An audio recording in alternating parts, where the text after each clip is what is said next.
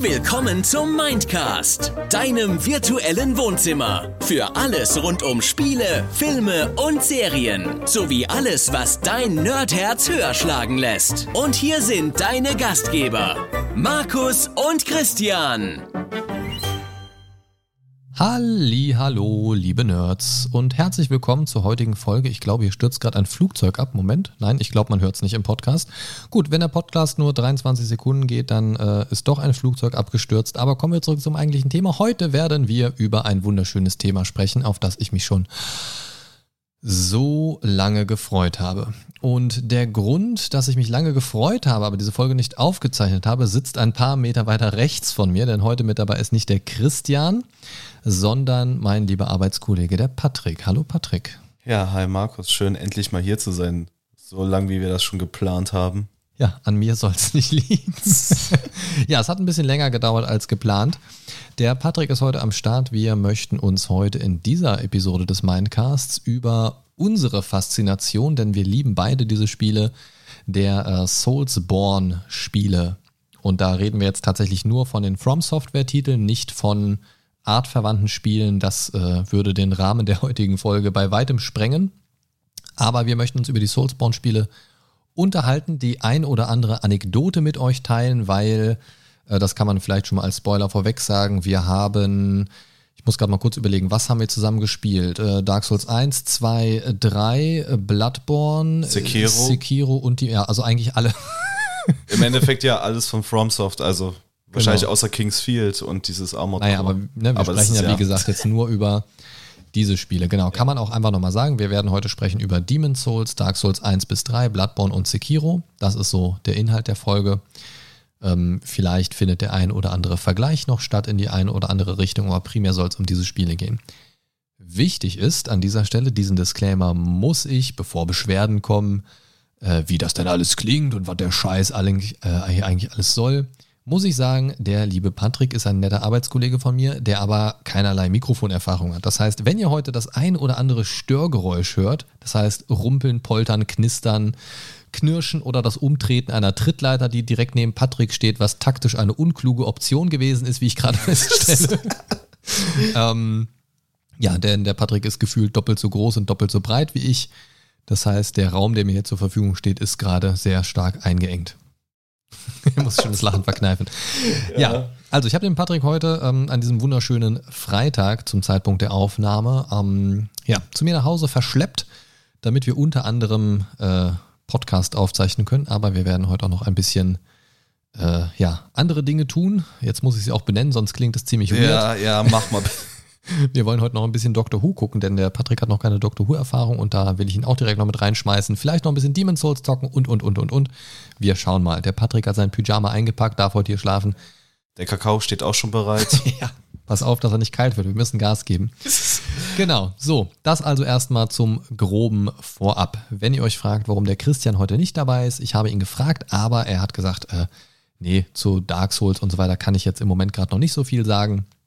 Dementsprechend äh, halte ich mich da raus. Nicht wundern. Ansonsten ist er natürlich weiterhin dabei. Lasst euch nicht irritieren. In Wahrheit habe ich ihn im Keller eingesperrt. So, Zurück von meinem Keller zu Dark Souls bzw. den Soulsborne Spielen. Ich würde sagen, wir steigen erstmal ganz entspannt ein, lieber Patrick. Und ja, fang du doch gerne einfach mal an. Erzähl doch mal ein bisschen was über deinen Erstkontakt mit den Soulsborne Spielen. Mit welchem Spiel hat es bei dir angefangen und wie kam es dazu? Also, also tatsächlich musste ich jetzt nicht so lange überlegen. Ähm, es ging also es, äh, es gab einen Kumpel in Köln tatsächlich, ähm, der halt äh, Xbox Only war. Und ähm, da war ich auch am Wochenende bei ihm und er sagte, ähm, ja, ich habe ein geiles Spiel. Ja. Die ähm, Hoffnung war groß. Erstmal das, genau. Ähm, und anschließend äh, war es äh, natürlich der erste Dark Souls-Teil, den er mir dann ähm, sehr demonstrativ vorgeführt hat. Auf welcher Konsole? Wel auf welche, der, welche Edition? Ähm, das war das war das ja das Original Dark Souls auf der 360. Okay, also 360 noch wahrscheinlich dann auch noch vor der Prepare to Die Edition, also ja, ja, das, das also Standardwerk wirklich, noch ohne genau, DLC. Okay. Richtig, genau das. Und ähm, tja, Was, witzig, was, witzig. Was, was, war dein erster Eindruck? Also ich, ich sag mal. Also es war halt für mich so eine, also für mich war es als erstes ein Dark Fantasy Spiel. Einfach, also du rennst da in so einer Ritterkluft rum, machst Gegner platt. Hm, alles so und, ein bisschen düster von der genau, Atmosphäre her. Ähm, und als er dann im Tal war, dann war da auch natürlich da an diesem kleinen, äh, kleinen Schleichweg der Drache. Der, äh, den Achso, ach, ah, Valley of the Drakes, dieser untote Drache da. Genau, der. Hm, okay. ähm, und äh, da hatte mir gezeigt, ja, der ist natürlich nicht, äh, das ist hier kein, äh, kein Asset oder was weiß ich, keine Deko. Haus haut er drauf und äh, ist dann, dann weckt man ihn auf. Dann, was kommt? Der Atem, you died. Was ich, was ich da tatsächlich erst vor ein paar Tagen zum allerersten Mal festgestellt habe, dass der teilweise schon aufsteht, wenn man an die Items rangeht. Nicht erst, wenn man sie, wenn man, also ja, es, gibt, tatsächlich. es gibt ja zwei Items, die man aufheben kann und eins triggert ihn auf jeden Fall. Und ich war total schockiert nach vielen Jahren Dark Souls, dass das auch beim Reinlaufen in diesen, äh, in diesen Bereich schon funktioniert. Das war vor dem Looten, auf einmal bewegt sich. Ich dachte mir so, hä? Was ist denn also, jetzt los? Also wenn du, wenn du ihn quasi berührst, also ja, ich, ich bin, nur, also, wenn du an ihn ranläufst. Also der Kopf liegt ja da quasi so und dann hat er so sein, seine eine Klaue, so, so ein bisschen, als wenn er dich umarmen will, so, ja, so ja, genau. ausgestreckt. Genau. Und wenn du, wenn du in diese, in diese Bucht quasi reinläufst, mhm. da hat er bei mir schon getriggert irgendwie. Das hatte ich halt noch nie vorher und ich war so irritiert. Das, das, hat äh, mich ein bisschen durcheinander geworfen. Aber okay, erzähl, erzähl ja, weiter. Genau. Also, also, dementsprechend ist er gestorben, äh, hat sich dann darüber natürlich abgefuckt.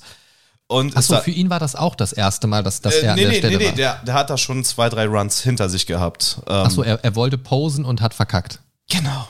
Äh, und äh, wie wir alle wissen, bei diesem Standard, also bei der PS3 und äh, Xbox 360 Fassung, ähm, gab es ja noch ein kleines Problem mit Blighttown. Ach so. Ja, per performance-technisch meinst ja, du? Ja, genau das. Okay, und ja. das und er hat mir halt gesagt, wie krass schwer dieses Gebiet ist, was ich auch nicht abstreiten möchte. Aber ich habe nur ganze Zeit äh, die Kamera, also von unten, von oben gesehen, wie er die ganze Zeit nur auf den Boden geguckt hat.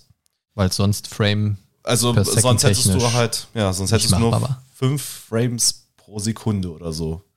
Das war ja da ähm, zu der Zeit halt richtig, richtig brutal. Einfach. Ich habe gerade überlegt, ob ich mich da ähm, noch daran erinnern kann, wie es bei mir war, als ich das auf der PS3 angefangen habe. Kann ich vielleicht an der Stelle auch einhaken. Meine erste äh, Soulsborne-Erfahrung ja. war tatsächlich auch Dark Souls ähm, auf der PS3.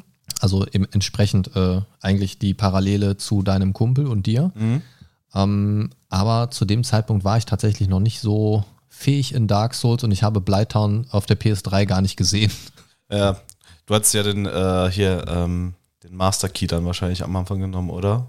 Nee. Oder da, so weit gar nicht gekommen. Ich bin mir noch nicht mehr sicher, ob ich da überhaupt ein Geschenk am Anfang ausgewählt habe. Keine Ahnung. Ja, das klingt dann.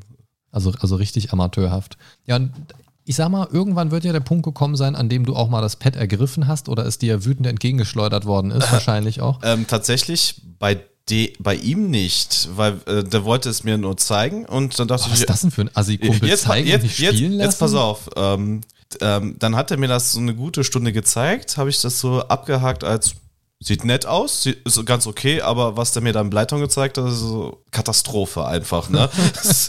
Macht Lust, das Spiel zu kaufen. Genau, genau. Und dann haben wir an, ähm, ich war das Wochenende bei ihm, dann haben wir halt äh, Rayman Origins dann komplett durchgezockt. Ist fast genauso Komm. wie Dark Souls. Ja, natürlich, ne? Ähm, und dann äh, habe ich nichts mehr mit den Soulsborne-Spielen tatsächlich in der Zeit gemein gehabt, bis jetzt ohne Scheiß, bis das Dark Souls Remastered rauskam. Und hier und da habe ich ähm, mir ein paar wenige Videos angeguckt zu Bosskämpfen, weil die ja schon geil sein sollen, was ja auch dementsprechend ist. Aber ähm, erst mit der Dark Souls Remastered hatte ich dann auch mich wirklich getraut, an solche Spiele ranzugehen. Ja, und dann kamst du dazu. Ja, war es nicht so, dass du, ich bin mir gar nicht sicher, ob du es schon hattest oder ob ähm, wir es uns dann zusammen geholt nee, hatten, das Remastered? Ähm, das habe ich mir mal bei so einem ähm, Sale geholt, bei Amazon. Da hat es, glaube ich, äh, etwas über 20 Euro gekostet für die ah, du Switch. hattest es aber irgendwie noch nicht gespielt oder so, ne? Äh, nur bis zu den Gargoyles tatsächlich. Um, ja, da und hören die dann, meisten am Anfang erstmal auf. Genau, und dann war erstmal da so ein bisschen die Luft raus, bis du dann damit kamst und mich dann so lange äh, penetriert hast, bis ich gesagt habe, ja, wir spielen das jetzt zu zweit. Ich möchte an der Stelle erwähnen, ich habe mir das damals extra für dich auf der Switch gekauft, hätte ich jetzt beinahe gesagt, das war der Plan. Ja. Lustige Anekdote ist ja, äh, du kennst die Geschichte schon, Ja. meine Frau kam ja irgendwann äh, mit einem Switch-Spiel nach Hause, sagte, hier, guck mal, äh, Schatz, ich habe mir das Spiel gekauft, was ich auf dem PC so cool fand. Sie dachte, sie hätte Skyrim gekauft, beziehungsweise sie dachte, Dark Souls sei Skyrim und zog dann so ein Dark Souls raus und ich dachte, oh, das willst du spielen? Äh, ja, have fun with it. Und äh, Ende vom Lied war, ich habe es dann gespielt. Ja. Was dann dazu führte, dass ich äh, ein Spiel auf der Switch durchgespielt habe, komplett mit dir zusammen. Genau. Wovon ich dachte, dass ich es niemals auf der Switch spielen würde. Aber du es trotzdem getan hast. Ja, an der Stelle muss man sagen, ich habe äh, Dark Souls in der Prepare to Die Edition für Steam. Ich habe es auf der PS3. Ich habe das Dark Souls Remastered auf der äh, auf der Switch, auf dem PC und auf der PS4. Ja. ah, genau, ich wollte, ähm, kann ich jetzt auch noch gerade rein? Ich habe kein Suchtproblem. Nein. Ich habe mir ähm, tatsächlich dann auch beim, äh, bei einem Summer Sale bei Steam auch noch die Prepare to Die geholt. Irgendwann mal. Okay. Das war dann äh, zwischen der äh, Remastered-Fassung und zwischen der Standard-Fassung. Ähm, da habe ich aber auch erst tatsächlich nur bis zu den Gargoyles geschafft. Also weiter hat mich das Spiel dann irgendwie nie bekommen. Ja, das ist ja, da, da kommen wir ja gleich noch ein bisschen dazu, wo so die Momente sind, wo man das Spiel an die Seite legt und wo man es dann doch wieder hervorkramt. Ähm, ja, ich würde mich direkt mal bei dir anschließen. Also mein Erstkontakt war tatsächlich ja ähnlich, habe ich ja gerade schon gesagt, nur halt auf der PlayStation 3. Da muss ich sagen, es hat mich von Anfang an total in den Bann gezogen, weil ich halt so dieses Grundsetting und so weiter fand. Ich habe es auch so, ne, so übers Internet, so ja, da gibt es so dieses bockschwere Spiel und das ist aber mega geil, irgendwie voll epic und keine Ahnung. Und es hat mich direkt gekriegt. Ich habe es tatsächlich ähm, damals mit einem Kumpel gespielt, der damit überhaupt nichts anfangen kann. Ich wollte ihm das so ein bisschen schmackhaft machen, weil ja. ich den Anfang ganz cool fand. Aber das für mich am Anfang so ein totales Spiel war, wo ich sage, so, das im Couch-Koop ist halt ziemlich geil. Man wechselt sich so ein bisschen ab, so ganz klassisch irgendwie, ne? Ja. Ähm, man teilt sich so ein bisschen den Frust und leidet zusammen und es wird alles ein bisschen erträglicher.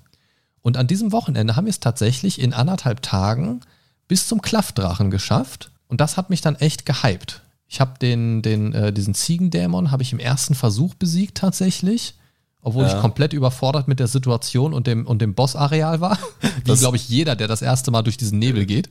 Ja, wahrscheinlich, weil du, du kommst da rein und dann Überraschung. Ja. Erstmal kommen die Hunde. Überraschung, ein Zimmerwohnung, zwei Riesenmacheten und zwei Hunde. Zehn Quadratmeter. Ne, und das ist so, ähm, also da muss ich sagen, Game Designer Chapeau damit hätte niemand gerechnet, der durch diesen Nebel gegangen ist. Ja.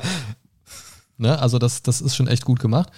Und jedenfalls, dadurch, dass ich dann doch den einen oder anderen Erfolg in diesen anderthalb Tagen hatte, hat es mich dann gepackt. Und dann habe ich das, also da, äh, ich hatte das mitgenommen und dann war ich wieder zu Hause. Also ich hatte meinen Kumpel besucht und dann war ich wieder zu Hause und dann lag das so erstmal da. Also ich habe halt ne, meine Sachen ausgepackt, habe es hingelegt und dann so innerhalb von einem Tag kam so ein Kribbeln irgendwie und ich dachte so, das war schon ziemlich cool. Damit das eingeschmissen und es hat mich total gepackt und seitdem lässt es mich tatsächlich nicht mehr los. Ne? Also, sobald, also ich behaupte, dass ich gut ein Drittel meiner grauen Haare diesem Spiel verdanke. Wahrscheinlich, aber, ja. Aber es sind gute graue Haare. Sie sind gut investiert, denn das Spiel ist einfach, einfach großartig. Du kannst dann auf jeden Fall auf deinen Kopf zeigen und sagen, diese, diese Strähne, die ist von Dark Souls. Ja, hier ist der Capra Demon. Hier sind die Gargoyles. Hier ist Smaug und Dark, Ornstein. Dark, Dark Ida Media. Ja. Und ja, wo ist denn der Penetrator? Da. Äh, ihr, ihr, wollt nicht wissen, wo er gerade mit seiner Hand hingefasst hat. An seinem eigenen Körper, glücklicherweise. Eieieiei. Patrick, Patrick, Patrick. Ja. Ähm, muss ich wieder direkt ab FSK 18 erkennzeichnen, die Folge. So, lass uns doch mal ein bisschen, bisschen weitergehen. Es gibt ja sehr, sehr viele Spiele. Wir werden heute natürlich in dieser Folge nicht ganz vollumfänglich ähm, über alles im Detail sprechen wollen. Wenn euch natürlich diese Folge gefällt und ihr mehr Dark Souls oder Soulsborne Insights haben möchtet aus, aus unserer eigenen Spielerfahrung und Verzweiflung, dann teilt mir das gerne über das Feedback-Formular mit auf mindcast-podcast.de mit oder ohne slash Feedback. Könnt auch einfach oben auf Feedback klicken oder ihr kommt zu mir ins Community Discord, da gibt es auch allerlei schmackofatzige, leckere Sachen. Aktuell läuft ein Giveaway, aber wenn ihr diese Folge hört, wird es bereits zu spät sein. Wahaha, aber es wird nicht das letzte sein. Ja, lass uns doch jetzt erstmal ein bisschen darüber sprechen, was gibt es eigentlich alles für Teile? Das haben wir eingangs ja schon erwähnt. Und wie sind so unsere Erfahrungen damit? Wenn wir das Ganze aufsplitten, haben wir also Demon Souls als Vorreiter und Start dieser ganzen, ja, dieses ganzen Genres, könnte man eigentlich sagen. Ja, das ist tatsächlich. Die Dark Souls Trilogie, Bloodborne als, ich sag mal, Gothic Steampunk Horror Ableger. Ja, Steampunk eher weniger, Gothic, Gothic Horror, würde ich mal sagen. Eher Lovecraft. Ja, Lovecraft, Lovecraftchen, wie auch immer man es nennen möchte. Mhm. Ähm, und Sekiro im Ninja-Gewand quasi. Ähm, damit haben wir insgesamt sechs Spiele, die auf unterschiedlichsten Plattformen erschienen sind, zu unterschiedlichsten Zeitpunkten. Wir möchten jetzt hier auch gar nicht groß über Release-Zeitpunkt und Pipapo sprechen. Wichtig ist, und da werden wir auch anfangen, Demon's Souls, wie gesagt, der Start dieser ganzen Geschichte. Und ich muss ja sagen, und das geht dir ganz genauso, weiß ich ja, Demon's Souls spielen wir jetzt gerade erst auf der PS5. Und das ist der erste Teil, dementsprechend, und so geht es mir zumindest, ich, ich glaube, dir geht es da aber ähnlich, ähm, korrigiere mich, wenn ich da falsch liege, wenn man die Teile, also wenn man die anderen Teile schon gespielt hat, gerade speziell natürlich die Dark Souls-Teile, dann ist Demon's Souls über weite Teile sehr, sehr einfach. Also es ist ja wirklich der einfachste Teil der Reihe, wenn man es mal so im, im Schnitt sieht, sagen auch die meisten Leute tatsächlich. Ist natürlich auch immer so ein bisschen persönliches Empfinden. Ähm, bis auf so ein paar Ecken, die sind auch, wenn man die Spiele und Mechaniken kennt, teilweise auch einfach schwer, weil sie auch einfach fies designt sind. Aber das, das soll ja auch so ja. ein bisschen so sein. Wie, wie geht's dir damit? Also es ist ja so eine Erfahrung, die wir gerade so ein bisschen parallel machen. Also du merkst auch, dass ganz viele, also wir sind ja bei Demon's Souls, ähm, du merkst da einfach, dass äh, viele Mechaniken, die halt in Dark Souls oder Bloodborne drin stecken, dass die dann auch sehr grob oder noch sehr ungeschliffen sind. Ja. Ne, ähm, das ein Beispiel. Nicht springen können. Zum Beispiel. Ey, aber du kannst ja über bestimmte Steine hoppen da. Ja, wir ne? sind fast durch beim Spiel und ich glaube, ich kann an einer Hand abzählen, wie viele Stellen wir da bis jetzt gefunden haben. Ja, ich wahrscheinlich auch. Also, also dementsprechend nicht springen können. ähm, das zum Beispiel oder ähm, die Gegnermodelle, die in den äh, späteren Teilen, vornehmlich in der Dark Souls-Trilogie teilweise äh, immer und immer wieder verwertet worden sind. Ja. Ähm, auch zum Beispiel noch sehr grob schlichtig das äh, Bonfire-Design. Also ähm, du hast quasi einen Startpunkt in dieser Welt und dann musst du es bis zum nächsten Bonfire quasi schaffen. Also einmal das, den gesamten Abschnitt schaffen, dann noch den Boss und dann hast du es quasi erst geschafft. Ähm, später wurde es ja in den Souls-Teilen äh, so gemacht, dass du auch irgendwo mal einfach so einen Checkpoint hast. Ne? Also, einfach mal so. Da waren ja, die Level natürlich auch ganz anders designt, ein bisschen, mhm. Ein bisschen verschachtelter. Um, ähm, und bei, bei Dark Souls, äh, Quatsch, bei Demon's Souls hast du es ja generell so, dass du, du hast Bonfire, Absch also Welt 1, Abschnitt 1, genau. wie man so aus den alten Mario-Spielen noch kennt oder Sonic und so weiter, ja, mhm. Welt 1, Abschnitt 1. Dann hast du äh, einen Boss, danach hast du einen Bonfire, dann gehst du in Abschnitt 2, hast einen Boss, hast einen Bonfire, gehst ja, in Abschnitt 3 so genau. und äh, drumherum gibt es nicht viel. Du hast hier und da eine Abkürzung, um Laufwege zu verkürzen. Mhm. Ähm, der Weg zu den Abkürzungen ist, finde ich, in Demon's Souls verhältnismäßig lang. Ich habe tatsächlich in Demon's Souls auch nicht so das Gefühl, oft irgendwie eine Abkürzung genutzt zu haben, weil, weil das Leveldesign schon sehr schlauchig ist. Genau, ich. ich. wollte jetzt auch gerade hinzufügen, dass es halt sehr linear ist. Ne? Also du hast also gar nicht so viele Möglichkeiten, genau, links und rechts zu gehen. Genau, also es ist halt mehr von A nach B äh, und später hast du es halt mehr, ich will jetzt nicht Open World sagen, aber halt so, so semi-Open World. Ja, also wenn ich da an, an Welt 1, 2 zum Beispiel denke, ähm, nach, nach der Phalanx, mhm. ne, wo es quasi die, diese Brücke mit dem Drachen und so weiter. Ja, ja. Ja, du hast zwei Wege, die du gehen kannst. Du kannst einmal oben rum über die Brücke und musst diesem Drachenfeuer ausweichen oder du gehst ab dem ersten Wachturm unten rum mhm. und kämpfst dagegen mehrere einzelne Gegner, hast dafür den Drachen nicht. So, das ist ja im Prinzip so grob der Unterschied. Ja, also. Ne, wenn man jetzt vom NPC und Händler und Pipapo absieht, aber das ist für mich eigentlich nicht wirklich ein alternativer Weg, weil du kommst am Ende trotzdem am selben Punkt wieder raus. Also du weißt nur entweder Drachenfeuer oder einzelne Gegner. Beides ist nicht besonders schwer.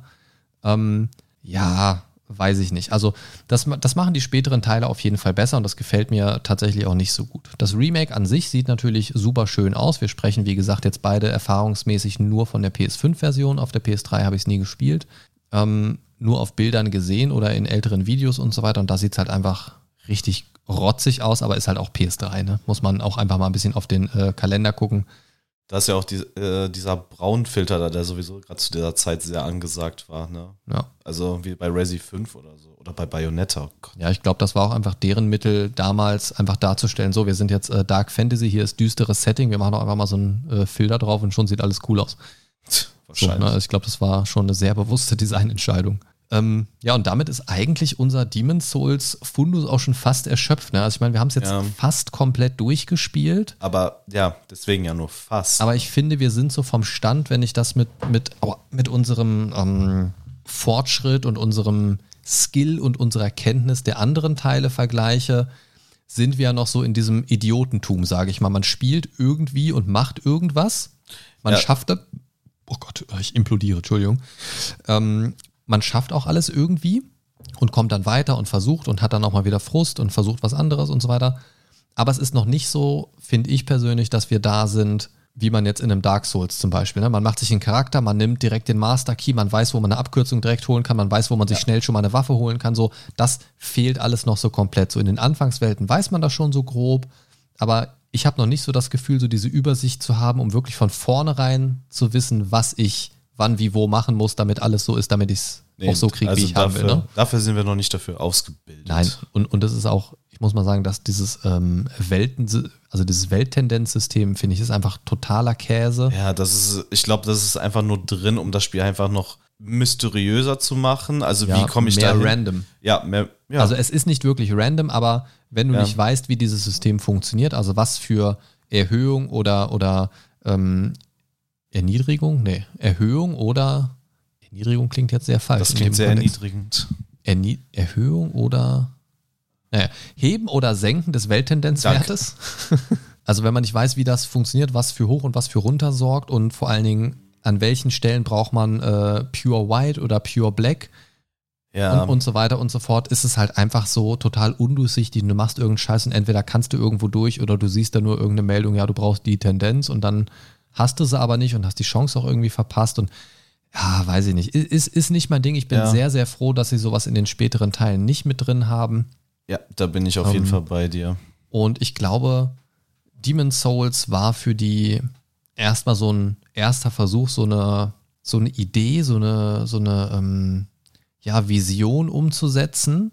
Sie haben ja schon damals ein sehr großes Mysterium drumherum erschaffen und, und auch einen Hype aufgrund dieses Mysteriums. Und das war ja auch damals schon so, dass du dir den Großteil der Lore, der Geschichte über die Itembeschreibungen ja auch ähm, eigentlich nur erschließt. Oder ne? eben ähm, das, was du halt da findest. Ja, genau. Also, also, also was man findet, auch die Umgebung ein bisschen analysieren, auch den NPCs zuhören, mit denen man sprechen kann, anstatt einfach nur äh, sprintend an ihnen vorbei zu hasten. Ähm, und auch ein gewisser Wiederspielwert, sage ich mal, durch durch Questlines von NPCs, die du machst, vielleicht auch ein NPC irgendwie nicht entdeckst oder irgendwo eine Aktion verpasst oder zu früh triggerst und dann hast du eine Mission abgebrochen oder, oder gefailt und keine Ahnung was. Und das, das ist was, das für mich auch einen sehr großen Reiz ausmacht, auch wenn ich das bisher sehr, sehr wenig gemacht habe in den Dark Souls-Spielen, wirklich diese Questlines zu verfolgen. Aber ich finde die sehr nett. Du kriegst nicht genug vom Mindcast? Auf steady.de slash mindcast gibt es exklusive Folgen, monatliche Votes und Watchpartys und einen komplett kostenlosen Newsletter für dich. Werde auch du Supporter vom Mindcast. Wenn man dann, ja. ähm, kommen wir in den Dark Souls 1 bis 3 Teilen, kommen wir auf jeden Fall auf so ein paar sehr prominente NPCs mit Sicherheit gleich noch zu sprechen, die uns, glaube ich, allen am Herzen liegen auf die eine oder andere Art und Weise. Mm. Ähm, mm. Mm. Ja. Kommen wir gleich zu. Genau. Picklebee. ja, ähm, ja, es, äh, da ist es so, dass, dass ich mir immer denke, es ist cool, aber man kann halt sau viel verpassen, was halt auch ein großer Frustfaktor sein kann, gerade wenn man weiß, da wäre jetzt vielleicht was, jetzt ist es aber irgendwie nicht. Zum Beispiel, Karl, mein Kumpel hat mir erzählt, in Welt so und so triffst du den und den. Mhm und dann ist der nicht da. Und du weißt, scheiße, ich kriege die coole Waffe X nicht. Ja, das, ist, das ist ein Frustfaktor. Das, das, ist, das ist frustrierend, aber kommen wir mal zum Zentrum des Frustes. Dark Souls 1 bis 3. Das ist ja so. Also für mich persönlich ist es nach wie vor so ein bisschen der, der äh, Kern der Soulsborne-Spiele. Da hängt mein Herz auch, glaube ich, am meisten dran. Ich könnte mich tatsächlich nie entscheiden, ob es Dark Souls 1 oder Dark Souls 3 ist, was ich am liebsten mag. Das, die sind schon sehr nah beieinander bei mir, aber lass uns erstmal über Dark Souls 1 sprechen. Wenn wir darüber sprechen, denke ich, beziehen wir uns jetzt primär auf die Remastered-Version, weil die haben wir am meisten gespielt und auch ja. am, am, ja, am häufigsten, sage ich mal. Ähm, sowohl Single als auch Koop. Es ist auch die schönere Version ja, die man das, sprechen kann. Das ohne Frage, auch die technisch glattere Version und rundere Version. Bei Dark Souls ist es ja so, dadurch, dass wir da schon den, den Vorläufer hatten mit der Prepare to Die Edition oder Edition, ähm, wusste man ja schon so ein bisschen, worauf man sich einlässt.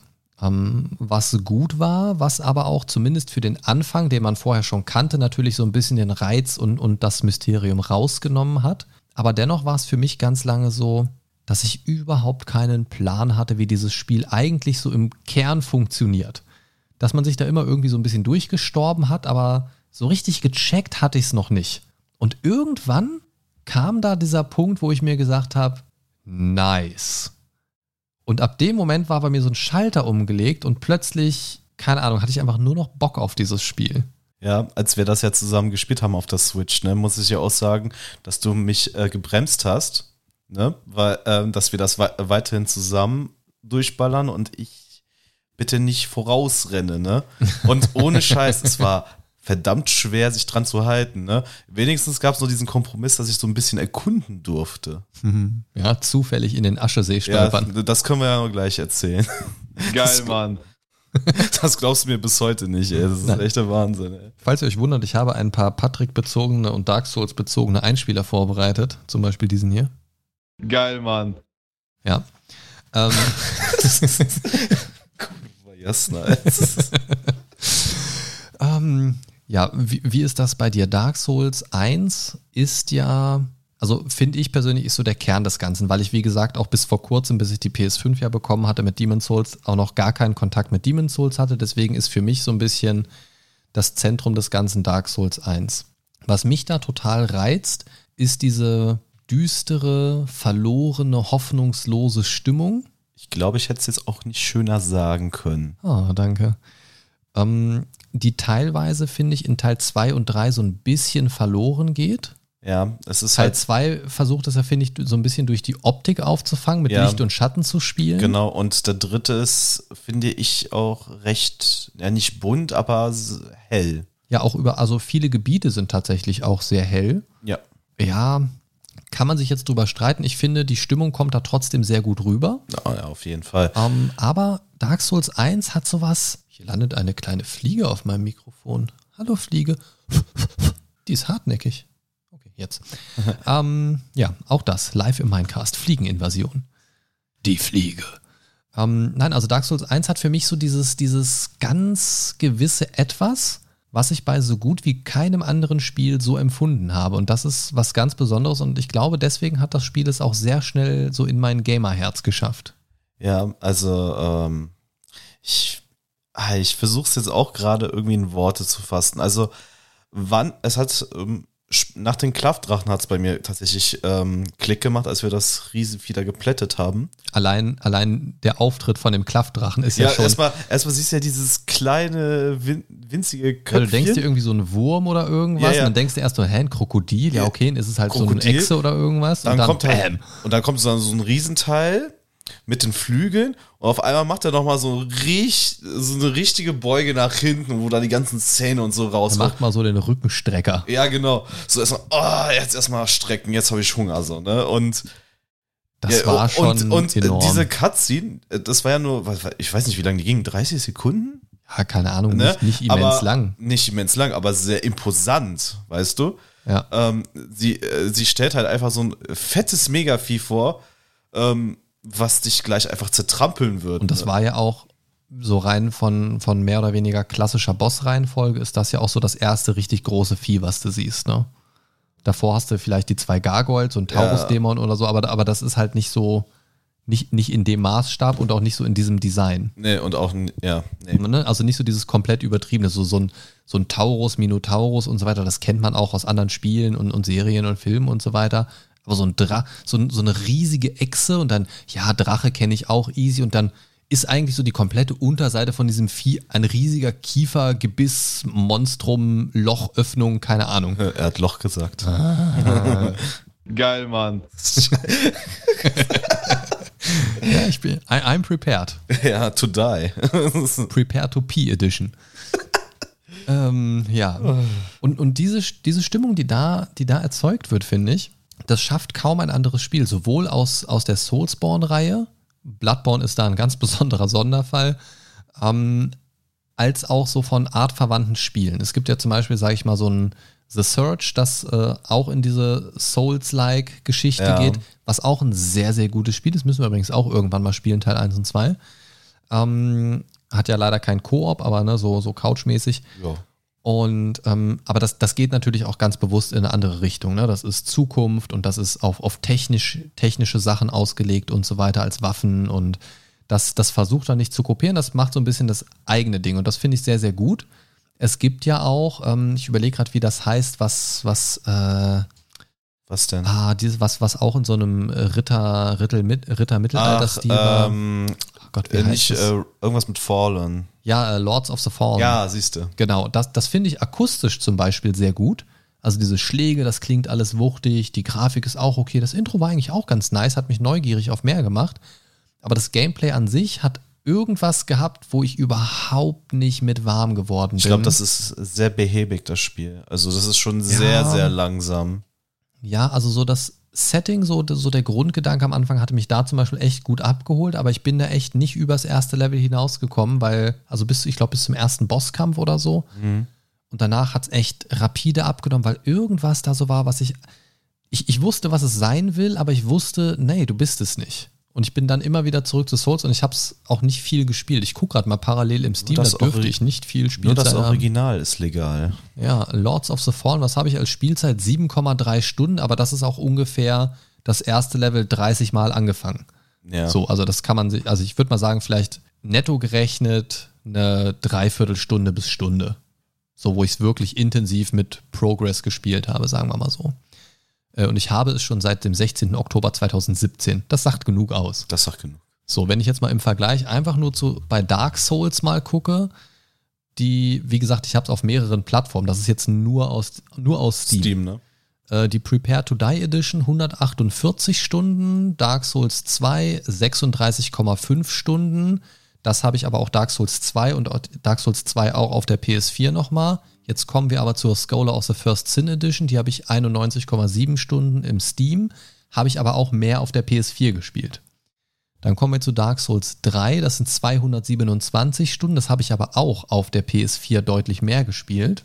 Und Dark Souls Remastered, was ich ja auch noch auf der Switch habe und auch noch auf der PS4, habe ich hier auf dem PC auch 111 Stunden. Ja. So, ähm, das sagt, glaube ich, was alleine im Vergleich, wenn ich das jetzt mit der Spielzeit von Lords of the Fallen zum Beispiel vergleiche. Und das ist das, was ich sage. Dieses Spiel holt mich immer wieder rein. Ich kann das durchgespielt haben. Das ist mir auch komplett egal, ob ich da schon jeden Winkel kenne, ähm, ob ich irgendwann jede Klasse ausprobiert habe. Pyromant, äh, Magie, Wille und einfach nur Nahkampf mit Geschick oder mit Stärke oder ein Paket aus beidem oder einfach, ne? Also irgendwann ist immer dieser Moment gekommen, wo ich sage, ach ja, ich könnte eigentlich mal wieder Dark Souls installieren. So in der Regel ist Dark Souls 1 bis 3 aber auch einfach dauerhaft bei mir installiert auf dem PC. Mhm. Auf der Konsole auch meistens, ähm, damit ich einfach mal schnell, schnell den kurzen Hunger befriedigen kann, mal kurz eine Runde sterben gehen kann. Und ja, ich weiß nicht. Was, was ist für mich das Besondere an Dark Souls 1? Ich glaube hauptsächlich. Also ich würde schon die Atmosphäre sagen. Also, wie du schon eben das so wunderschön gesagt hast, mit dieser, mit diesen äh, düsteren, tristlosen, hoffnungslosen, alles verfallen.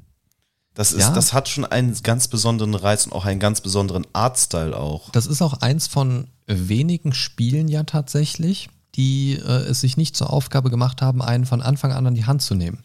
Das, das Einzige, was du da ja am Anfang bekommst, sind die, ähm, sind die, äh, die Entwicklernachrichten, wo dir, die, genau. wo dir die Steuerung erklärt wird. Das war's. Hier und da ganz selten hast du ja auch mal so ein paar Entwicklernachrichten, ähm, wo so steht Achtung oder sei bereit oder irgendwie sowas. Aber das ist ja wirklich ganz, ganz, ganz, ganz wenig, ähm, wenn wir jetzt von Offline-Spielen ohne diese spielergesetzten ja, ja, Nachrichten ich ausgehen. gerade.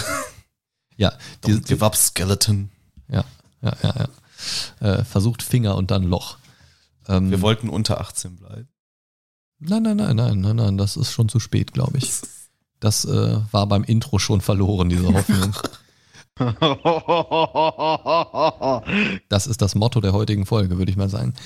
Ähm, ich weiß nicht, ich glaube, für mich ist tatsächlich, also fernab von der Stimmung auf jeden Fall so dieses Ding, dass das ähm, Dark Souls 1, Dark Souls Remastered, der erste Dark Souls Teil oder Soulsborne Teil war, den ich komplett durchgespielt habe und auch einfach so in seiner, in seiner Gänze mal so aufsaugen konnte. So dieses Ganze, man, man merkt dann, okay, der Boss hat irgendwie so ein Problem damit und die Geschichte des Spiels ist ungefähr so und so. Man beginnt dann ja auch irgendwann, wenn man die Item-Beschreibungen und andere Beschreibungen, die man irgendwo, irgendwo sich zusammensucht, wenn man das nicht komplett ignoriert, beginnt ja irgendwann im Kopf auch diese, dieser Apparat zu laufen.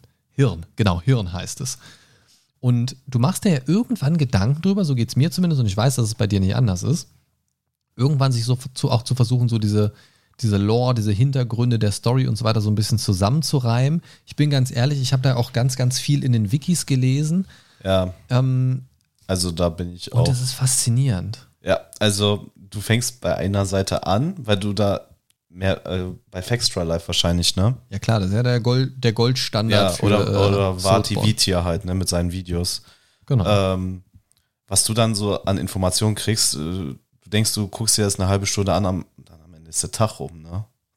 Das ist mir schon passiert.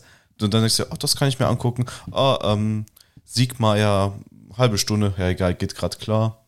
Guckst du dir dann an und dann denkst du dir so, boah, die tun mir einmal auf einmal richtig leid, die, äh, die äh, NPCs bei Ja, es, es, steckt halt super viel Story drin, die man aber, im Prinzip komplett aber, verpassen kann. Ja, die, genau, ich wollte sagen, die man finden muss, ne? Also da ist ja auch wieder so ein gewisser Reiz in den Spielen drin, ähm, dass du halt die, deine Umgebung auch erkundest. Genau. Ähm, dass du einfach mal hinter jeder Ecke mal einfach mal gucken kannst ähm, vielleicht finde ich da noch einen Hinweis oder dort. Oh, und dann ist dann in, in, in, der dunklen Ecke ganz hinten noch irgendein NPC, der mir irgendeinen Scheiß verkauft. Und dann erzählt er dir auch noch irgendein Stück von seiner Geschichte. Ja, manchmal sind es ja auch irgendwie versteckte Wände, die dann nochmal Zugang zu einem neuen Gebiet teilweise in Dark Souls 1 ja sogar geben. Jetzt äh, Stichwort Aschesee. Ja. Ähm, oder auch einfach nur mal eine kleine Schatztruhe mit einem Item, wo wieder auch das ist einfach nur ein ganz normaler Ring, der dir irgendwie irgendeine Resistenz erhöht, aber in der Itembeschreibung ist wieder irgendeine Verknüpfung zu der Zauberer aus da und da, der im Krieg von so und so mit dem und dem, das und das. Und schon hast du wieder so einen coolen Informationshappen, der manchmal, wenn du entsprechend andere Teile oder andere Informationen nicht hast, erstmal einfach nur kryptisch und komplett sinnfrei wirkt. Und dann hast du irgendwann später, gehst dir vielleicht nochmal ein erstes Gebiet, denk, entdeckst nochmal irgendwo so eine Side-Area dann steht da plötzlich ein NPC und der heißt dann, keine Ahnung, hier, äh, keine Ahnung, hier, äh, Pat Patrick aus Brühl und du hast äh, ne, Ritter, Ritter der Brühler Garde oder was auch immer. Ja. Und du hast eine Stunde vorher einen Ring gefunden, irgendwie, ja, damals im Krieg, die Ritter der äh, Brühler Garde, ne, so, so, halt nach dem Motto. Wurde dann auf einmal plötzlich so, ah, fuck, das sind ja die. Oder, ach, der gehört zu denen. Genau. Und wenn es da Klick macht, dann hast du eigentlich noch mehr Lust, diese ja. gesamte Welt zu erkunden. Ne? Ja. Weil du willst einfach alles dann heraus. Es ist super, es ist super belohnend. Auf der einen Seite natürlich der Klassiker, die Bosse, die teilweise knackschwer sind. Also mindestens, wenn man sie zum ersten Mal macht, sind sie oft einfach ein bisschen, bisschen schwer. Oder, oder sagen wir, also ich würde sagen, wenn man, wenn man noch nicht, sage ich mal, die Mechanik erkennt, die dahinter steckt. Ne? Es, es, ich sag mal, das ist ja bei, bei den Soulsborne-Spielen immer so ein bisschen ein Baukastenprinzip ähm, wo du sagst, ah, okay, der hat das Moveset oder das, das Gegnermodell. Ich weiß, hier der, äh, der äh, Asylum Demon am Anfang, der macht den Sprung nach oben und macht dann eine Arschbombe, der schwingt mit seinem Hammer, weiß man, wenn man so einen Gegner schon mal gesehen hat, weil die das alle machen. Ja. So, ne? Ähm, und von denen, also gerade von dem Gegnermodell gibt es ja einige in den Soulsborne-Spielen. Ja, im ersten Teil waren es, glaube ich, zwei ja, die, oder drei. Die zwei im Asylum und genau, genau. Und der dritte doch, in der äh, ähm, Ach, wie heißen jetzt die, äh, das Lager? Oh, scheiße. Sind's Festung? Nee, nee. Ach, nee, Quatsch. Nee, das ähm, unter Blighttown nach. Äh, Isolus. Lost Isolus. Ja, genau. Genau. Ja, stimmt, der, der eine, den man äh, über den Fahrstuhl da sprungattackenmäßig äh, direkt one, äh, egal. Ähm, ja, also, und ich glaube, das ist um, um diesen Gedanken mal abzuschließen, dass das jetzt, äh, ich weiß schon wieder, ich, ich weiß, der, der Max, einer unserer treuen Zuhörer, der sitzt jetzt schon wieder vor dem Feedback-Formular.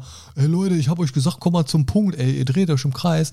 Es tut mir leid, es tut mir leid, Max, es tut mir leid, auch alle anderen, aber es ist, ich habe gerade viele Gedanken im Kopf. Es geht um Dark Souls, das ist nicht so leicht, das äh, in, in sortierte Reihenfolge zu bringen gerade.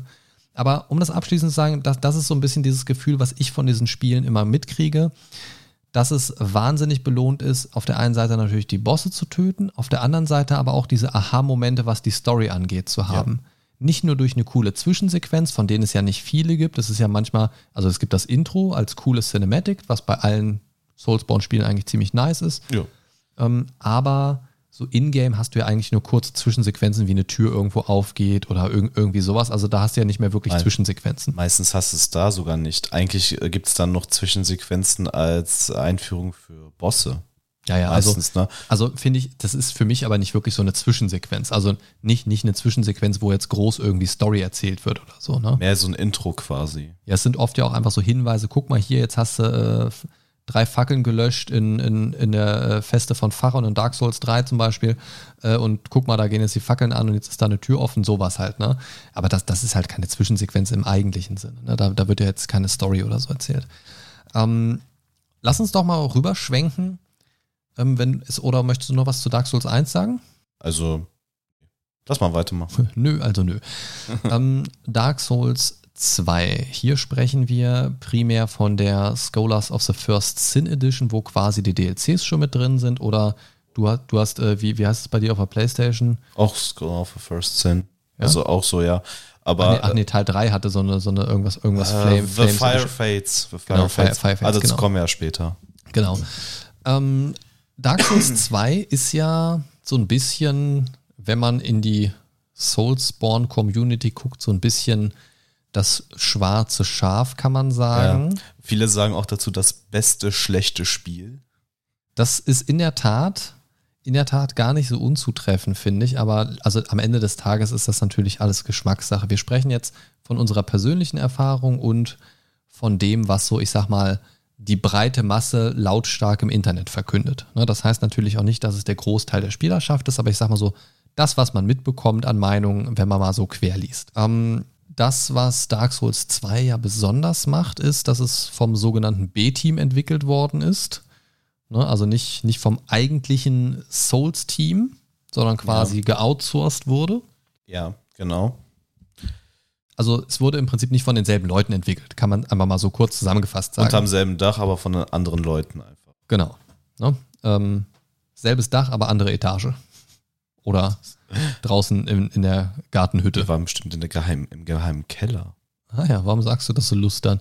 Das äh, macht mir Angst. Das Ding ist, am Anfang fand ich es ziemlich cool. Da kannte man ja auch noch nicht so das ganze Spektrum. Man kam von Dark Souls 1 und kam dann zu Dark Souls 2. Das heißt, dass das erstmal so in eine etwas andere Richtung ging, fand ich erstmal gar nicht schlecht und gar nicht schlimm, weil für mich hat es sich halt angefühlt, okay, das ist der zweite Teil, jetzt sind ein paar Dinge einfach anders, so wie das bei einer Fortsetzung auch sein sollte und sein kann und darf. Ne? Ja, also man merkt in dem Teil auf jeden Fall, dass da sehr viel experimentiert worden ist. Also man hat halt versucht, entweder einen absoluten Gegenentwurf zum ersten zu machen oder einfach ein paar Spielereien.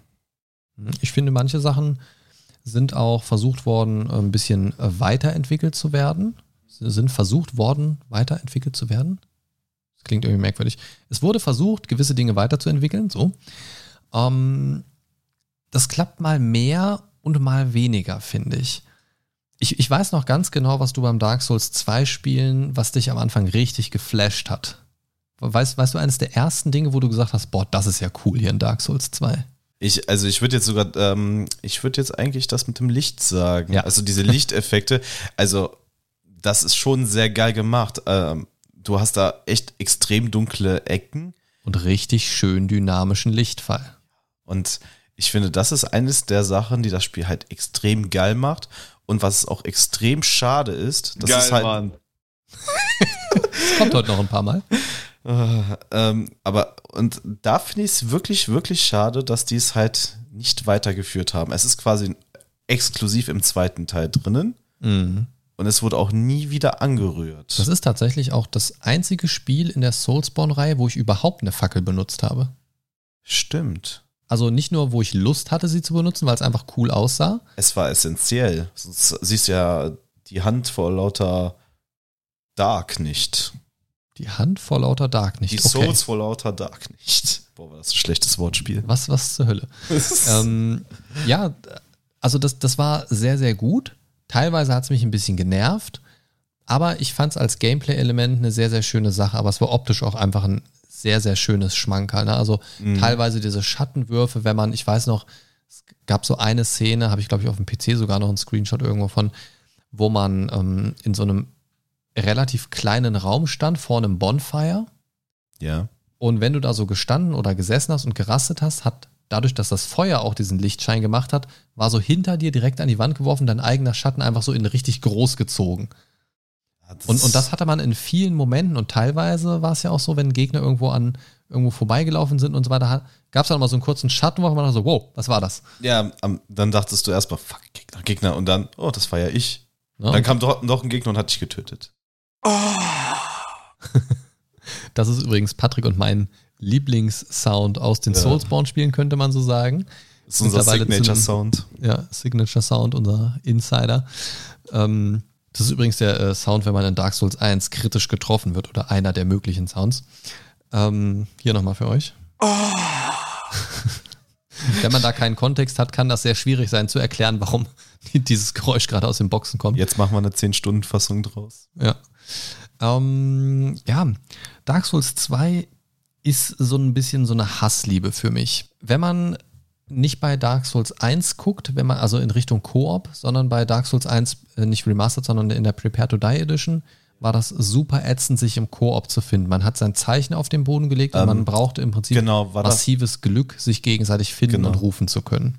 Äh, in Dark Souls 2 ist es ja dann trotz dieser, ich sag jetzt mal, Remastered, dieser Scholar of the First Sin, ähm, ist es ja trotzdem noch drin gewesen. Ne? Das Genau. halt, wir mussten irgendwie denselben Ring anziehen. Genau, bei Dark Souls 2 kam nämlich netterweise dann dieser Ring dazu. Bei Dark Souls 1 war es beim Koop-Spielen so, du hast ein Zeichen gelegt.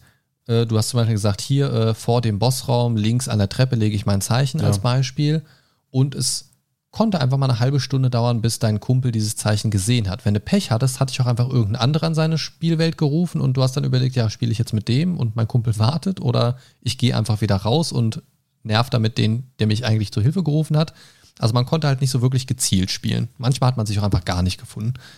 Und das war super frustrierend. In Dark Souls 2 haben sie netterweise diesen von dir eben schon genannten Ring eingefügt. Das ist so ein gravierter Ring, wo man, wenn man den anlegt, quasi eine von, ich glaube, zwölf Gottheiten oder so auswählen ja, kann. 10 oder 12 waren das. Man ähm, wählt also im Prinzip einfach irgendwas aus so einem Dropdown-Menü aus und man sieht dann nur noch Zeichen von denen, die dort an diesem Ort ihr Zeichen gelegt haben, zum Beispiel vor Bossraum X und auch nur diesen gleichen Gott ausgewählt haben. Das heißt, damit hat man das Ganze ein bisschen eingeschränkt und konnte somit eigentlich ziemlich gut forcieren, das andere Zeichen zu sehen. Das hat eigentlich ganz gut funktioniert. Meistens, meistens. Ja, jetzt aber bei uns auch eigentlich. Ja, ne? Also, also bis auf ein, zwei Wobei wir es Ausnahmen. auch, wo wir, wobei wir es auch jetzt nicht in der Dark Souls 2 Hochzeit gespielt haben. Ne? Also ich sag mal, in der Hochzeit ist das natürlich ein bisschen anders, wenn viel mehr aktive Spieler da sind, siehst du natürlich auch viel mehr Zeichen.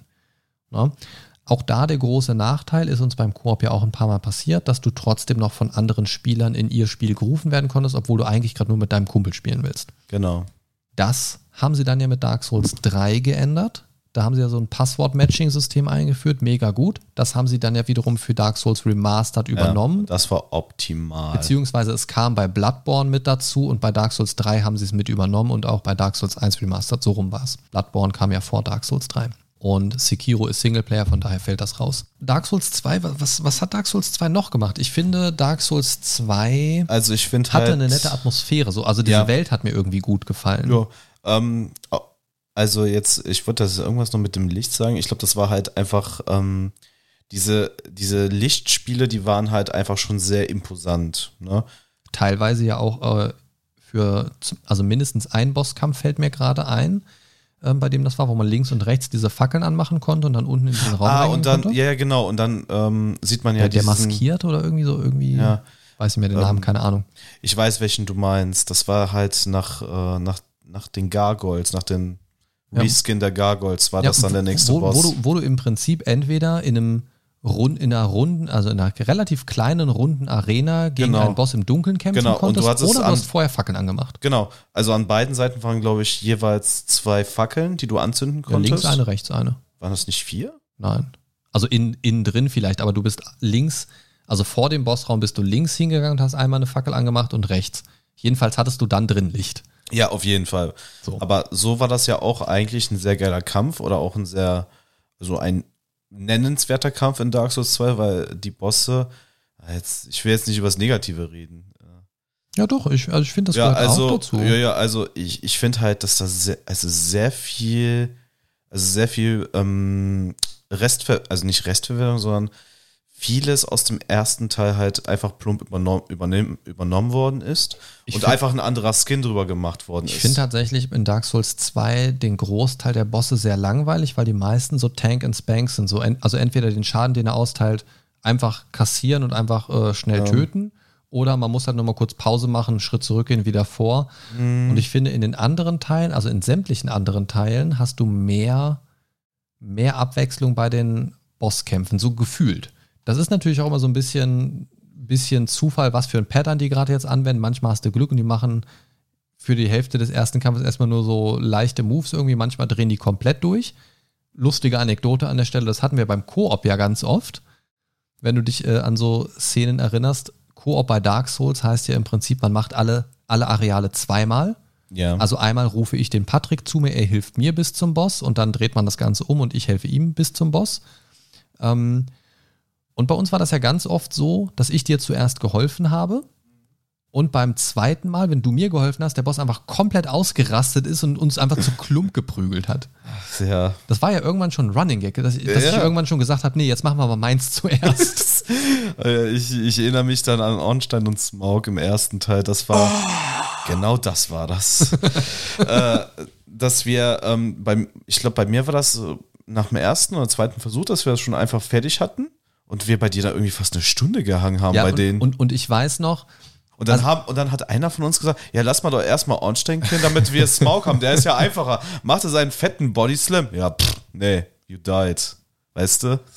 Ja, ich, ich weiß, ich weiß auch noch, dass, also ich kannte zu dem Zeitpunkt Dark Souls ja schon so weit und noch einen Ticken weiter, als wir das dann Koop gespielt hatten. Ähm, und ich weiß noch, dass ich gesagt habe, oh nee, Ornstein und Smog, oh nee, Alter, oh fuck, ey. Ja, komm, lass uns zuerst bei dir irgendwie durchkämpfen. Bei dir ging es dann wirklich halt voll schnell. Und ich dachte so, hä? Ja, das ist geil. Warum habe ich immer voll rumgekrebelt dabei? Da dachte ich mir, ja gut, dann ist zu zweit im Koop wohl einfach total easy. Wir machen es bei mir und es ist einfach nur am Sterben, nur am Sterben. Und vor allem noch gerne an den Archers. Also da sind wir sehr gerne. Ja, auf dem Weg zum Boss. Also auf dem Weg zu diesem Boss oder, oder schon an diesem Sprung an der Treppe zu verzweifeln, überhaupt dahin zu kommen. Alter. Weißt du, ich, du, zeig, du zeigst es mir, ähm, dann sagst du, ja, jetzt mach das. So, nach, äh, nach dem ersten Versuch, ja, ich bin schon drüber. So, und dann versuchst du es und du hast es irgendwie zehn Minuten lang nicht geschafft. Ja, also keine Ahnung. Also man, manchmal ist wirklich der Wurm drin. Und ich muss ja echt sagen, also, und das gilt für alle, alle Spiele der Soulsborne-Teile, man wird, selbst bevor man es das erste Mal komplett durchgespielt hat, irgendwann ist dieser Moment erreicht und sei es nur, weil man dasselbe Gebiet immer und immer wieder durchläuft, weil man kurz vorm Ende stirbt. Irgendwann ist dieser Moment und wenn du da draußen das gerade hörst und ein Dark Souls oder Soulsborne-Spieler bist, bitte schreib mir mal irgendwo einen Kommentar, Instagram, Discord, Feedbackbogen, wie auch immer, ob ich damit recht habe. Meine Theorie ist, im Leben eines jeden Soulsborne-Spielers kommt der Moment, an dem er sich unbesiegbar fühlt und noch bevor er diesen Gedanken bis zu Ende gedacht hat, von den gammeligsten Drecksgegnern, die es im Level gibt, einfach komplett zerrissen wird. Zum Beispiel von dieser kleinen Horde von diesen Skeletons mit ihren kleinen Dolchen. Ja, man nennt es einfach Übermut. Und das ist, und da, für mich persönlich ist es so bezeichnend, man smasht dann die Bosse weg. Nee, Moment, smashen war was anderes. Das wollte ich so nicht sagen. Man basht die Bosse weg. Ich smashe keine Bosse, das ist, ähm, äh, ja, egal. Also man haut Bosse weg ohne Ende und verzweifelt dann irgendwie am Kammerdiener von Hofdame XY gefühlt irgendwie. Weißt du, das ist so, oder dann ist irgendwo so ein kleiner Wurm oder irgendwas, den du sonst nicht mal beachtet hast und genau dann, wenn du dich richtig gut fühlst, kommt er und sagt, Hallo, mein Freund, you died. Ja. Also, Und es ist so ein Abfuck. Und das sind für mich mit die frustrierendsten Momente, weil ich mir denke, Alter, ich habe gerade drei Bosse in Folge beim ersten Versuch besiegt und dann sterbe ich bei irgendeinem Gammelskelett oder Zombie oder so, die eigentlich nichts können. Und es gibt ja auch in jedem Soulspawn-Teil diesen einen Gegnertyp. In Dark Souls 1 sind das zum Beispiel vor den Gargoyles bei diesem, äh, bei diesem Bischof-Typen. Hinter dem stehen, steht diese kleine Horde von diesen, von diesen Ausraster-Typen. Die, die, Ja, diese- die- die diese Skeletons genau, da, ne? Genau, diese nackten, Mit den Dolchen diese nackten da, die Zombies mit dann- den Dolchen, die nichts können, nichts aushalten, aber wenn die ihre Combo anfangen und du stehst in ihrer Nähe, zerfleddern sie dein Leben. Aber wenn du mal überlegst, da macht's auch die Menge aus. Ne? Das sind ja irgendwie 20 Aber Viecher. auch einer kann dich zerreißen. Wenn du da nicht komplett Ja. überlevelt Nein, nein, hingehst, zerreißt dich eine Kombi. Pa pass auf, der erste staggert dich, der zweite fickt dich, Ja, Äh, gut. Smasht dich. Ja. Komm, Markus, lass mal unter FSK 18 bleiben. Ja, ist klar. Ähm, und, und so einen Gegner hast du halt in jedem Soulspawn drin. Oder die Hunde, ne? Die künstliche Intelligenz von den Hunden. In jedem scheiß Soulspawn-Teil sind das einfach epileptische Fellknäule. Erst so, lalala, ich bin ein Hund, tapsi, tapsi, taps. Ach, ja, hm, vielleicht sehe ich ein bisschen untot aus, aber ich bin ein netter Hund. Und, und springen links und rechts und machen gefühlt drei Flickflacks in der Luft, stricken dabei noch eine Picknickdecke, landen hinter dir, beißen dir in den Arsch und plötzlich stehen sie wieder vor dir. Du bist gerade noch am Anvisieren und denkst, wo? Was? Wann? Weißt du? Und dann denkst du dir beim nächsten Mal, ah ja, da bin ich jetzt vorsichtig, ziehst dein Schild, dann laufen sie auf dich zu, bleiben an irgendeiner Kante hängen und machen gar nichts mehr. So, das ist einfach so random bei diesen Hunden und es geht, die, also die gehen mir so auf den Piss. Ich weiß nicht, wie oft du deswegen schon abgekackt bist in unseren Sessions. Ja, ich, nur ich bin an diesen Hunden gestorben. Ja, sicher doch. Red dich raus. Also Hunde, Ich wirklich hasse diese furchtbar. Viecher, ey. Und ich Ja. habe ich hab wirklich das Kotzen gekriegt, als wir Demon's Souls angefangen haben und ich das erste Mal solche Hunde- oder Wolfsgegner gesehen habe. Ich dachte mir, oh nein, sie sind Ey, hier auch. Kor korrigier mich, hast du mir, also korrigier mich, wenn ich falsch liege, aber hast du mir nicht dann einfach den Controller in die Hand gedrückt? Ich erinnere mich daran nicht mehr, aber das kann eine Schutzfunktion meines Gehirns sein, um ein Trauma zu vermeiden. Das ist gut möglich, ja. So, du, du siehst sie und äh, du hattest einfach keinen Bock mehr, hast mir das Ding einfach in die Es, Hand es sind halt einfach wirklich die letzten Pissgegner. Sie sind wirklich nicht schwer. Aber wenn du da mit dem falschen Mindset rangehst, es ist so dumm. Es, es ist wirklich beschämend, an diesen Viechern zu sterben. Gut, auch bei denen macht es die Menge. Wenn da fünf sind, können die echt nervig sein, weil sie einfach wild hin und her springen und super mobil sind. Aber es ist eigentlich eine Schande, an diesen Gegnern zu sterben. Aber kommen wir zurück zu Dark Souls 2. Wir verquatschen uns so ein bisschen im Allgemeinen. Ähm, was ich bei Dark Souls 2 super cool fand, und ich glaube, da wirst du mir auch zustimmen, sind äh, die Bosse. Dass die Bosse, ähm, ich habe das gerade als Kontrapunkt gesagt, dass die eigentlich größtenteils sehr langweilig sind vom, vom Kampfablauf her. Aber ich finde, jeder Boss hat so irgendwie da was, was, Du meinst also sein eigenes Art-Design. ja, was, was ganz eigenes irgendwie, selbst wenn es ein kopiertes Modell ist. Ich weiß nicht genau, wie ich es beschreiben soll. Ich finde, die passen einfach richtig gut dahin, wo sie gerade sind. Da, ähm, das ist auch ein Pluspunkt, den ich dann nach dir hätte gesagt, und zwar die Abwechslung. Ich finde die Gebiete, also vom Standardspiel bis zu den DLCs, die sind mega abwechslungsreich. Ja, und natürlich Also du ist auch so ein obligatorisches Giftgebiet enthalten. Ne? Poisoned. Ach, nee, hör mir auf mit den Dingern, aber ähm, es war alles sehr schön anzusehen. Geil, Mann. Ich kann nicht aufhören. ähm, ah, ja, ah, ich weiß nicht. Es sind, es sind bei Dark Souls 2 so viele Sachen, wo ich mir denke, boah, das B-Team hat da echt gute Arbeit eigentlich geleistet, auch Ideen frisch reinzubringen, andere Sachen so ein bisschen mit einem anderen Ansatz zu versehen. Gefällt mir richtig gut. Ich hätte immer gerne gewusst, wie hätte ein Dark Souls 2 vom A-Team ausgesehen. Also nicht das A-Team aus dem Fernsehen, sondern das, das, das A-Team. Steuerst du auf einmal Mr. T mit einem Schwert. Ey. Get some nuts, Motherfucker. Ich stell mir das einfach nur gerade vor, wieso gibt es dafür noch keine Mods? Ke- ke- Kennst du die Snickers-Werbung mit Mr. T? Der hat ja, der hat ja, ja. der hat ja Snickers, also es gibt so verschiedene kurze Clips, wo er seinen, seine Sucker und, und so weiter immer sagt. Ja. Es gibt eins, da, da steht auch so auf so einer Art Panzer und hat dann mit so einer Art. Äh, Voll gut, auf so eine Art. Und ja, ich, ich weiß nicht mehr genau, ob es ein Panzer war. Ich glaube, er kommt mit so einem Panzer angefahren, irgendwie sowas in der Art auf jeden Fall. Und dann kommt so ein Jogger vorbei oder irgendwas, einfach so ein, so ein random Passant irgendwie, der will, der will ihm quasi diese, diese äh, Schokoriegel aufdrücken. Dann hat er so, hat er so eine Art Nerf-Minigun und beschießt ihn dann so mit Snickers-Riegeln so, get some nuts! Und verballert dann an diese Snickers-Riegel. Ich, ich glaube, ich erinnere mich dran, ja. Aber ich habe jetzt die ganze Zeit, äh, wenn ich an Mr. T denke, die äh, WoW-Werbungen äh, im Kopf. Die waren auch großartig. Ein Mohawk. Ein Mohawk. Nachtelf. Das war gut. Irokesen-Nachtelf. Großartig. Ähm, Was spielst du? Ja. Ich habe nee. alles gespielt schon tatsächlich. Oh, herrlich. Ähm, ähm, ja, Dark Souls 2. Ja, genau. äh, keine Mods. Äh, ja. Get some nuts. oh Gott, das artet schon wieder ein bisschen aus. Ähm,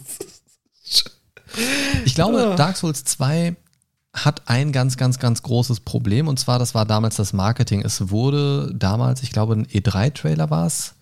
Ah, war, da, war das das mit den Drachen? Ja, ja, so, so, es gab so eine oh. Drachenszene auf der Brücke und so weiter. Ah, und wie heißt die, äh, ich will immer Feuerhüterin sagen, wie heißt die denn nochmal? Ja, es ist voll drauf geschissen. Äh, Ju Juwelenhüterin, ja, irgendwas mit Juwelen. Genau. Äh, Juwelenkraulerin. Genau, sie, sie krault die Juwelen des Spielercharakters. Juwelen, irgendwas, keine ja, Ahnung. Ja, genau. Ich, ist ja auch egal, die, die Auflevel-Frau. Genau. Ähm, die Auflevel- und Estus-Frau. Ja, genau. Ach, sagen wir einfach Feuerhüterin zu ihr. Genau. Ähm, ich glaube, Dark Souls 2 hat sehr viel versprochen in diesem Trailer, was dann einfach am Ende nicht angekommen ist. So, die, so diese großen Drachen und Pipapo und so weiter, das war ja alles nicht so richtig nee. drin irgendwie, ne? Nee, am, äh, im Endeffekt hattest du das ja nur in so einem kleinen äh, Billo-Gebiet und da war da halt so dieser Riesendrache. Ja, genau. Da war so ein Riesendrache, der hat dir halt ein äh, wichtiges Item gegeben. Wenn du Bock hattest, hättest du noch ein bisschen ankicken können, dann hättest, hast einen Bosskampf gehabt, aber das war's auch. Ja, und ich glaube, das hat bei vielen dafür gesorgt, dass sie auch gesagt haben, hey, das, was ihr da mit uns gemacht habt im Marketing, äh, war einfach nicht cool. Ich glaube, so für sich genommen hätte es ohne diesen PR-Move, der einfach ein bisschen nach hinten losgegangen ist, wie beabsichtigt auch immer der äh, sein gewesen mag, weiß ich nicht, ähm, hätte es, glaube ich, weniger Backlash von Seiten der Community gegeben und mehr hätten es so angenommen, wie es gekommen wäre. Ja. Die Erwartung war eine andere. Genau. Ähm, wann, war, wann ist denn das rausgekommen nochmal? Also Dark Souls, Souls 2? Ja. Ähm, Weil sonst könnte ich, äh, könnte ich diesen Drachen halt mit Game of Thrones erklären. Dark Souls 2, 11. März 2014. Also was doch 20. Also ich, ich habe äh, tatsächlich zwischen 2013 und 14 gedacht. Also es war ja auch so die hohe Phase von Game of Thrones, ne? Mm, Erstausstrahlung 2011 tatsächlich, also auf jeden Fall mit So dritte, vierte Staffel, ne? Das war ja auch da, wo dann so auch die Drachen mehr in den Vordergrund gerückt sind könnte man eventuell damit erklären und damit noch ein paar Leute anzuködern. Weiß ich gar nicht. Also ich glaube nicht, dass die Japaner sich da groß für Game of Thrones interessiert haben. Ich ja, denke mir einfach. Äh, George ja, R. Martin hat ja auch ein bisschen was zu Elden Ring beigetragen. Ja, ne? also ja, so ganz weit da, hergeholt das, ist. Das hat er ja, wie ich neulich gelesen habe, übrigens auch wohl schon vor einigen Jahren alles schon fertig geschrieben gehabt. Ja, ja, genau. Also das äh, ist wohl schon lange, lange, lange da bei denen auf dem Tisch gewesen. Ähm, ja, wie dem auch sei, also grundsätzlich bin ich ja der Meinung, so in Fantasy-Geschichten gehen Drachen immer. Mhm. Komische Geräusche hier, ich hoffe, man hört sie nicht. Ähm, ja, keine Ahnung. Dark Souls 2, das ist ein sehr, sehr schönes äh, Thema, über das man sich auch noch stundenlang unterhalten kann. Das Ding ist, mein lieber Patrick, du hast äh, vor Beginn dieser Folge gesagt, ah, ich weiß nicht, ob ich heute überhaupt so ein paar Worte rauskriege. Ja, ich sehe schon den Timer. Ähm, ich denke mir so. Genau, die äh, Stunde ist Jetzt um kannst du damit, Geilmann machen. Und damit äh, Geilmann. Sind wir am Ende der ersten Folge und fühlen uns. Oh denn äh, der Patrick ist langsam so warm gelaufen. Den zweiten Teil, wo wir dann unter anderem über Dark Souls 3, Bloodborne und Sekiro sprechen. Und glaubt mir, das möchtet ihr nicht verpassen, könnt ihr dann im zweiten Teil dieser Folge hören, die zu einem späteren Zeitpunkt erscheinen wird. In diesem Sinne sage ich mal, für diesen Teil zumindest, Wiederschauen und reingehauen. Lebt lang und in Frieden, meine lieben Nerds. Das war's für heute. Möchtest du noch was sagen? Oh, danke für meinen ersten, allerersten Podcast. Ja. Auf jeden Fall mega, mega geil. Ja, Feedback zu Patrick und seinen allerersten Mikrofonauftritt äh, außerhalb der Dorfdisco könnt ihr gerne über das Feedback-Formular oder Instagram oder auch den Discord-Server an mich weiterleiten. Ich werde das dann an den äh, lieben Patrick weitergeben. Ähm, seid nett zu ihm, aber seid auch ehrlich. Das war's für heute. Viel Spaß mit der nächsten Folge, ihr Nerds.